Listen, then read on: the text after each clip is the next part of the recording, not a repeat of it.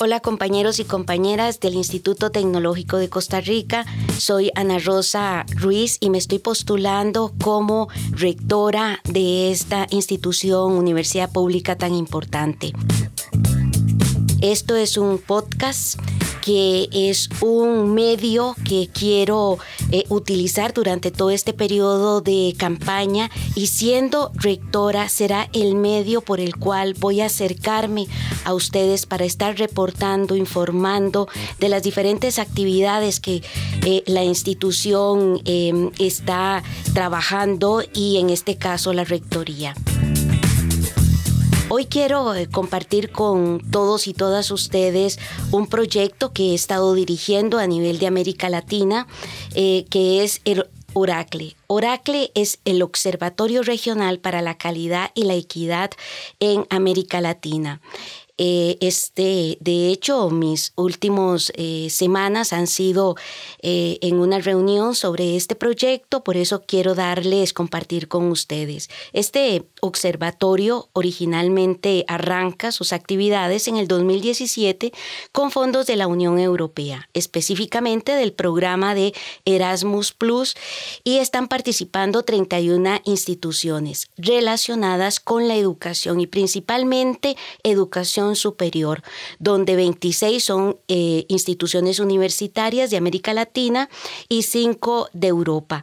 Está Bolivia presente, eh, Brasil, Colombia, eh, Costa Rica estamos el tecnológico y la Universidad de Costa Rica, está Cuba, está Ecuador, El Salvador, Guatemala, México, Panamá, Paraguay, eh, Chile y, eh, con las universidades eh, europeas está Austria, Dinamarca, Italia, Portugal y España, y España quien ha dirigido este proyecto.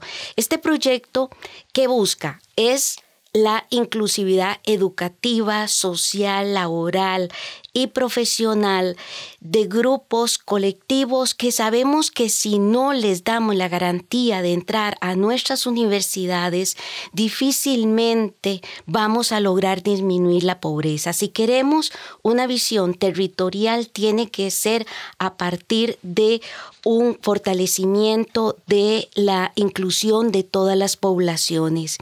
Y este eh, Oracle tiene como visión, y es una visión internacional, regional, de las instituciones universitarias latinoamericanas para estar en una constante evaluación de sus políticas y prácticas con respecto a esta eh, inclusividad. Entonces, es para promover políticas, pero también recursos, investigación, docencia. ¿Y a qué poblaciones estamos hablando? Estamos hablando de indígenas, que sabemos que estos son pueblos que tienen que salir adelante con, con esfuerzo, con recursos, con, con, con, trabajo, mujeres que estén en condición de riesgo, eh, toda aquella población de desarrollo humano muy bajo, que sabemos cuáles son eh, eh, pueblos como los de Limón, con un bajo desarrollo, este, con, con, grandes niveles de pobreza, la ruralidad, las personas con discapacidad, inmigrantes, la población LGTB.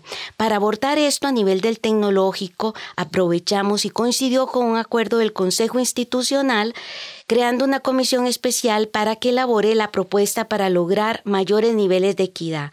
Ahí he estado trabajando con Donald Granados, de, eh, representante de la Vicerrectoría de Docencia, Francisco Mujica, representante de la Vicerrectoría de Investigación y Extensión, Catherine Palma de la Vicerrectoría de, Vida Estudiantil, Erika Macéis de la Vicerrectoría de eh, Administración. ¿Qué logramos a nivel de esta eh, comisión? El que esta AIR que acaba de pasar que la acabamos de, tener ahora en abril, aprobara una eh, dos políticas generales importantísimas y es no a la discriminación cuando la persona está enfrentando eh, este, diferencias en procedencia, en género, en orientación sexual identidad de género, estado civil, religión, opinión política, discapacidad, el ser madre o padre.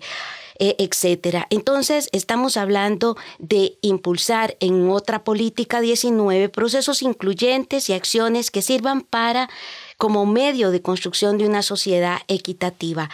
Ahora, las políticas específicas para cada una de estas poblaciones indígenas, eh, madres y padres, población LGTB, género, están ahora en el Consejo Institucional para hacer políticas eh, específicas. Esto es la tendencia latinoamericana y del mundo, la inclusividad, y es un esfuerzo que el tecnológico en conjunto con universidades del mundo tiene que continuar. Espero seguir este pronto dándoles otro podcast este que será el medio frecuente que voy a estar utilizando con todos y todas ustedes. Que tengan un lindo día. Muchas gracias por haberme escuchado.